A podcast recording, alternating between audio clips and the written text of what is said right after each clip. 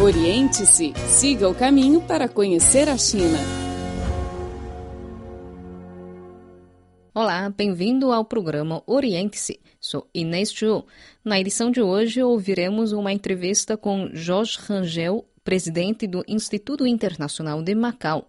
Ele vai nos contar o papel especial de Macau no relacionamento entre China, Portugal e o mundo lusófono, além de comentar sobre a aplicação da política de um país, dois sistemas em Macau. Confira. Qual o papel de Macau no relacionamento sino-português, sobretudo na última década, o doutor?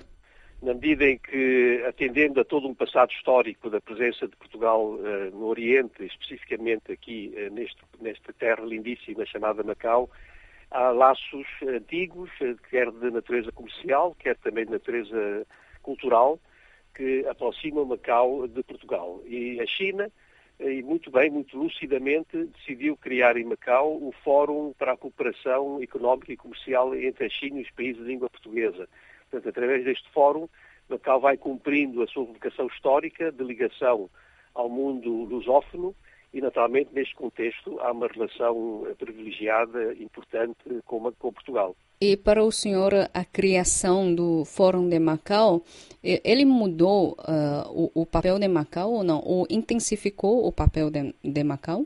Sim, sim. Portanto, Macau hoje, como região administrativa especial da República Popular da China, uh, tem esta missão fundamental, que é eh, de servir de plataforma de cooperação entre a China e os países de língua portuguesa.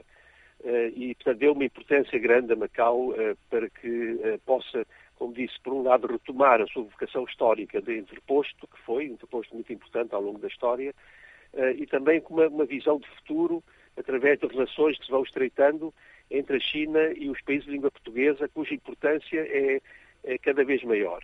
Pois, naturalmente, inicialmente, a ideia era que Macau continuasse a manter as suas relações ou desenvolvê-las ainda mais com, Portugal, com o Brasil, países africanos, Liga Portuguesa e com Timor.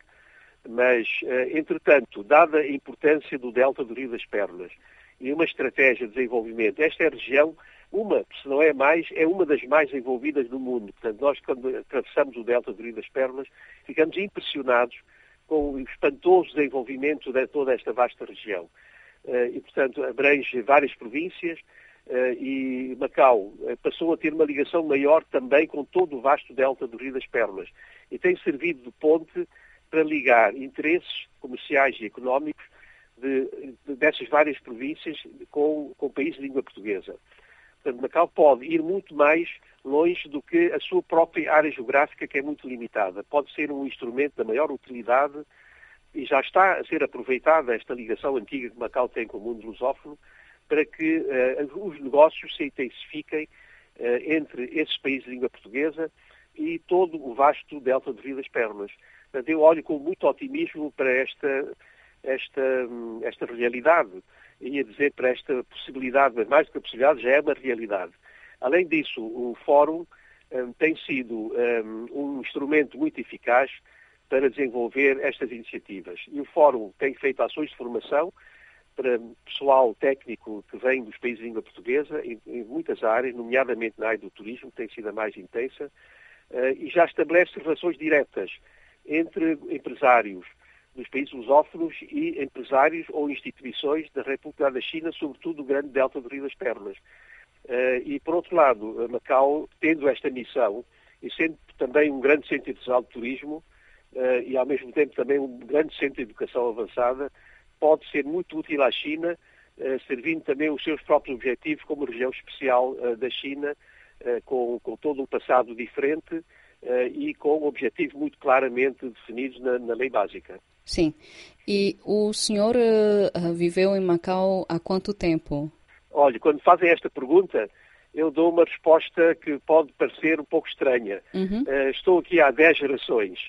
A minha família é muito antiga, aqui em Macau, orinda de Portugal. Uhum. Uh, nós estamos aqui já há cerca de 300 anos. Eu nasci aqui, tenho antepassados todos, quase todos nascidos também em Macau. Uhum. O primeiro veio de longe uh, e a partir daí tenho também, uh, tenho, tive três, três antepassados que nasceram em Xangai, naquela fase pujante de Xangai na viragem do século XIX para o século XX, mas estamos aqui no Extremo Oriente, nomeadamente em Macau, há 10 gerações. É uma história muito longa mesmo. Sim, então, sim, sim. O, o, senhor... Fazemos parte da casa, pertencemos a esta terra. Uhum. Então, o senhor viveu as diferentes etapas uh, de Macau. Né? E, e, e, nós sempre uh, falamos que Macau é uma convergência de diversas componentes culturais e religiosas. Uh, sim, isso sim. mudou ou não depois de 1999, após o retorno de Macau à República Popular da China? Não, eu creio que, e todos reconhecem, que a República da China respeitou o acordo que foi assinado com Portugal, que levou à criação da região especial, região administrativa especial eh, de Macau da República da China, eh, e, portanto, no acordo, todos os direitos, liberdades e garantias ficaram claramente consignados e depois eh, mais envolvidos ainda na, quando foi publicada a Lei Básica. Eu próprio fui membro da Comissão da Lei Básica, convite da República da China, fui membro da Comissão da Lei Básica. Também estive no governo de Macau, desempenhei muitos cargos públicos diferentes, e até fui depois o responsável pela coordenação das cerimónias de transferência, portanto, já na fase final, nos últimos dias, foi esta a minha última responsabilidade, até o último minuto, até à cerimónia das bandeiras, quando uh, foi arriada a bandeira nacional portuguesa e foi içada a bandeira nacional da República da China. Uh, portanto, acompanhei todo este processo e devo dizer que o acordo foi, foi respeitado, eh, e todas as liberdades eh, de que a população de Macau já usufruía permanecem, quer no âmbito cultural, quer no âmbito da liberdade de expressão, quer no âmbito religioso, quer no âmbito da educação, etc. Portanto, acho que a, a população de Macau deve sentir-se satisfeita uh, por isto ter acontecido. Portanto, tudo foi feito com muita preocupação de fazer com que Macau pudesse continuar a ser uma cidade próspera, uh, útil à China e também uh, satisfazendo os interesses da sua população. E qual a perspectiva do senhor sobre o futuro de Macau? O futuro de Macau? Bom, o futuro é sempre um grande ponto de interrogação quando nós falamos dele, não é? Uhum. Mas, evidentemente, existem condições para que Macau uh, possa ter um bom futuro. Isto é, as condições uh, financeiras são boas. Macau tem a felicidade de ter receitas abundantes. Eh, Macau fez uma grande aposta eh, na formação.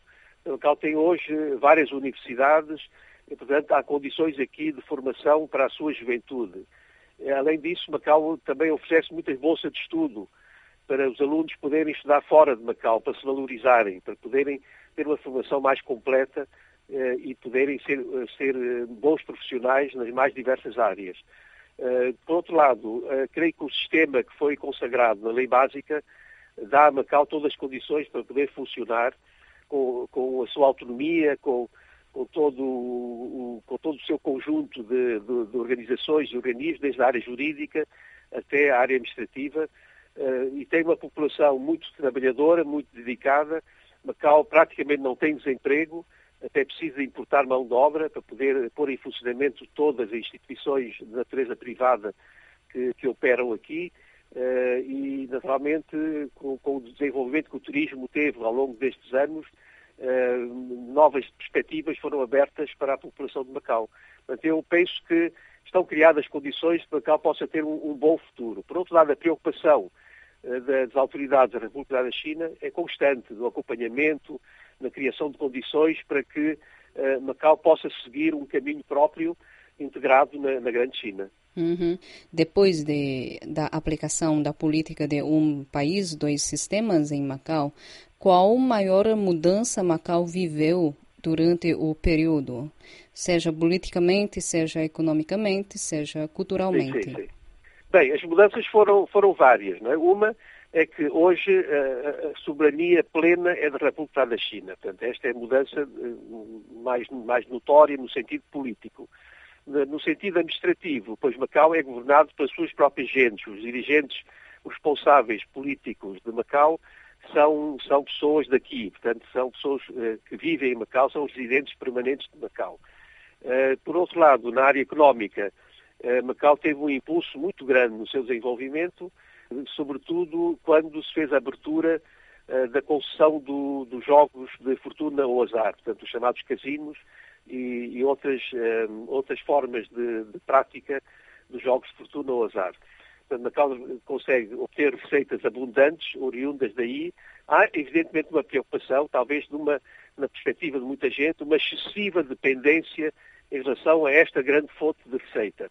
Mas há a preocupação de caminhar no sentido de uma maior diversificação económica para, para reduzir esta dependência, o que não é fácil. Portanto, esta, eh, os casinos dão, dão uma, uma, receita muito significativa. É através desse dinheiro que o Macau pode ter uma educação gratuita, uma saúde em larga medida gratuita, apoios dados à população das mais diversas maneiras, desde a construção de habitação social até subsídios para, para eh, contrariar o aumento do custo de vida. Portanto, há aqui medidas que podem ser postas em prática graças às abundantes receitas que Macau tem. Uh, neste momento, evidentemente não há sociedades perfeitas, não é? Em qualquer sistema político podemos sempre apontar falhas ou erros, mas há a preocupação de enfrentar os problemas e procurar soluções para eles. De um modo geral, uh, acho que uh, tivemos mudanças positivas e que permitem que se encare o futuro com, com, com bastante otimismo. Uhum. E, e, o senhor mencionou oh, um dos desafios que Macau tem, que é diversificação uh, da sua economia. E sim, sim. para o senhor, qual a solução a isso? Sim, Macau tinha, tinha já um, um turismo muito desenvolvido antes da transição. Uh, e tinha também uma indústria bastante desenvolvida. Apesar da reduzida dimensão, Macau é um espaço muito reduzido, mas tinha já aqui muitas fábricas e exportava muito para, o, para os Estados Unidos da América e para a União Europeia. Portanto, podemos manter o desenvolvimento industrial, mas podemos, sobretudo na área do turismo, criar alguma diversificação. Isto é, em vez de ficarmos muito dependentes ou quase exclusivamente dependentes do jogo, também criar outras formas de desenvolver o turismo, como seja o turismo das convenções, dos grupos de visita, das exposições, dos encontros internacionais eh, e também na área da formação. Portanto, podemos diversificar bastante, apoiados no turismo ainda, podemos diversificar bastante. Portanto, eh, e, e tem sido uma política do governo fazer uma nova aposta segura na, na, nas convenções internacionais, portanto, atrair pessoas para virem fazer reuniões em Macau e fazer também o turismo de família. Portanto, não é só atrair pessoas que venham jogar, mas pessoas que venham passar aqui alguns dias em Macau porque Macau tem condições, através dos seus hotéis, dos seus centros de diversões, dos seus equipamentos esportivos e também dos seus centros culturais, eh, para oferecer outras formas de turismo e de lazer eh, para complementar eh, a indústria do jogo. E falando da língua portuguesa, pelo senhor que nota, depois de 1999, houve uma redução do peso da língua portuguesa em Macau ou não? Eh, bom, vamos lá ver. A língua portuguesa nunca foi a língua falada pela generalidade da população. A população, no dia a dia, fala a sua língua materna, que é o dialeto, de, dialeto chinês de, de Cantão. Uhum. Portanto, essa é a língua comum em Macau. E é também a língua utilizada na maior parte das escolas de Macau, porque é a língua materna. Uh, mas o português, uh, tal como o chinês, eram línguas oficiais e continuam a ser línguas oficiais em Macau. Eh, a lei básica diz claramente que, além da língua chinesa, a língua portuguesa é também língua oficial. Eh, portanto, é usada no governo também, é usada nos, nos tribunais e, e, é usada no, no, órgão legislativo, que é bilingue. Um, e tem havido um interesse crescente com, e com apoio constante da República da China para que o português seja mais usado e mais ensinado.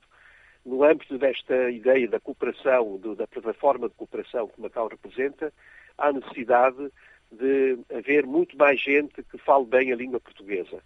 Então tem, feito um, tem sido feito um esforço significativo a nível do ensino superior, na Universidade de Macau, no Instituto Politécnico de Macau, de que eu fui o primeiro presidente, eh, e também através das outras universidades de Macau, eh, através da escola portuguesa, através das escolas luso-chinesas, eh, mas há um interesse enorme em que existam mais ações de formação e sei que as autoridades de Macau e também aquelas que representam o governo central em Macau uh, gostariam de ver a língua portuguesa uh, ensinada de forma mais intensa e mais ampla.